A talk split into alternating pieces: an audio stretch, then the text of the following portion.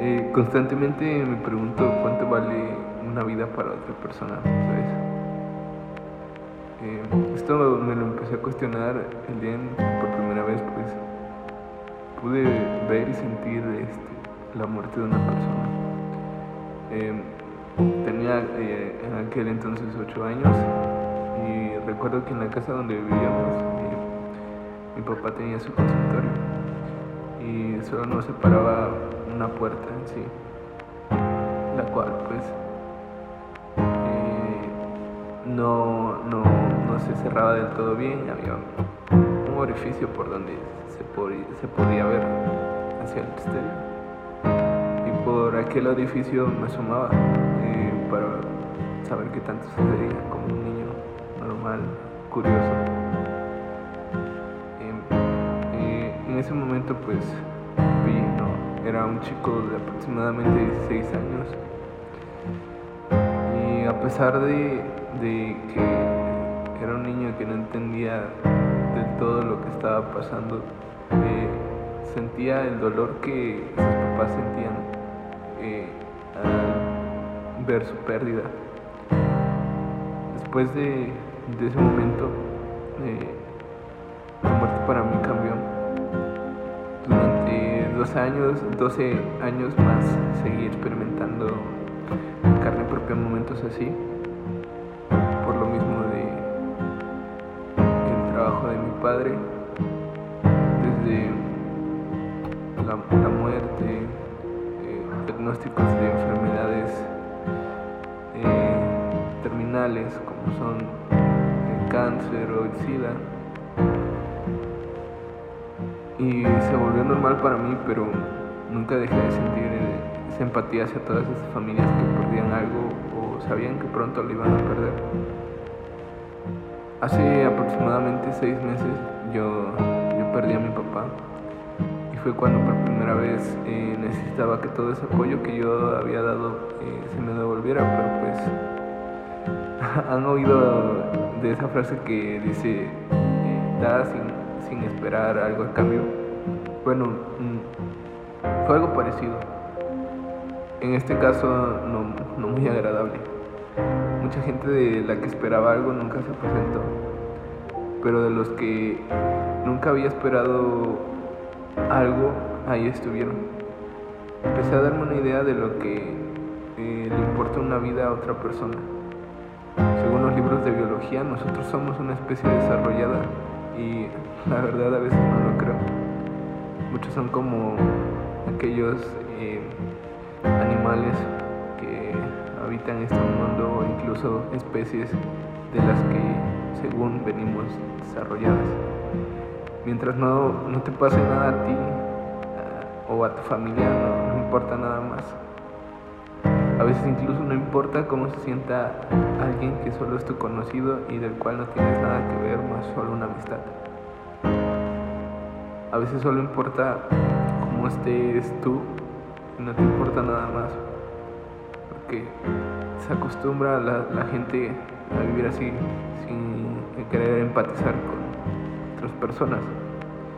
Y pues ya hace un año que empezó la pandemia por el COVID-19 y fue el año en el cual vi a más gente irse.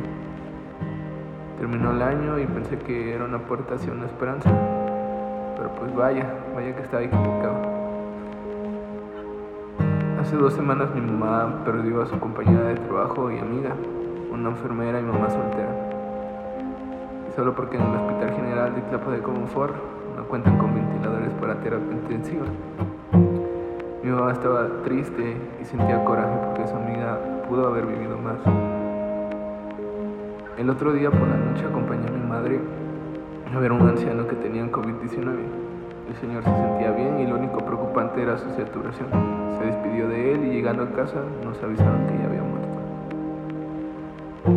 Y hoy acababa de fallecer una interna del mismo hospital general. Ten, tenía unas semanas de haber terminado su internado. Y era una persona con muchos sueños por delante. ¿Qué pasaría si existiera más simpatía y solidaridad entre nosotros? Tal vez nunca hubiesen existido las rivalidades, tal vez Jesús no hubiese muerto en una cruz, nuestro sándwich llevaría la tapa del pan. Charles Darwin no se equivocaría mucho en su teoría, porque sobrevive el más fuerte y el que se adapta. Pero le faltó agregar que a veces es necesario un poco más de suerte que de sobrevivencia, porque hay personas que nunca se adaptan, simplemente viven en su mundo y son unos hijos de puta porque no les importa lo que pase en los demás. Mientras ellos estén bien, mientras su familia esté bien, se van de fiesta, viajes y demás cosas, sin importar lo que las demás personas estén pasando o lo que sus actos den como consecuencia. Tal vez sea porque no, nunca han tenido que sufrir por una pérdida. La ignorancia a veces le gana a la inteligencia. Cuando mi padre falleció me sentí, me sentaba a escuchar una canción.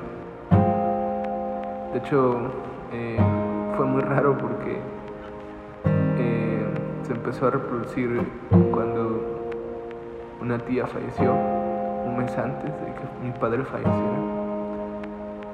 Esa canción se llama Buenos días sin café de Kid Aniston.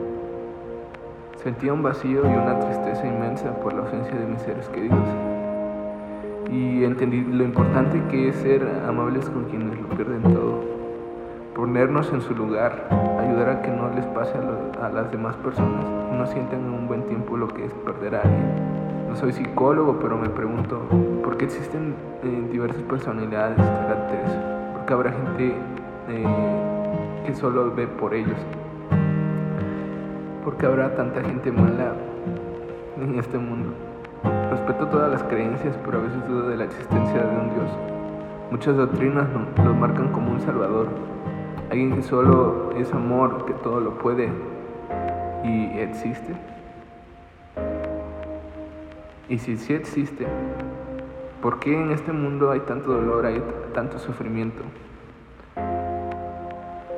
¿Por qué si te esfuerzas por ser tan bueno, a fin de cuentas te quitan la vida alguien que es malo, que vivirá más que tú? Por el simple hecho que no tienes la misma suerte de la que tuvo esa persona. En un segundo se pueden terminar miles de sueños y nos quedamos con tristeza y dolor. No soy de los que piensan que mis seres queridos están en un cielo, pero una noche platicando con mi papá, me dijo algo que se me quedó muy grabado.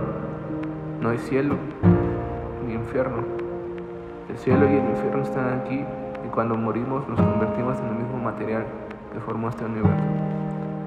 Polvo de estrellas.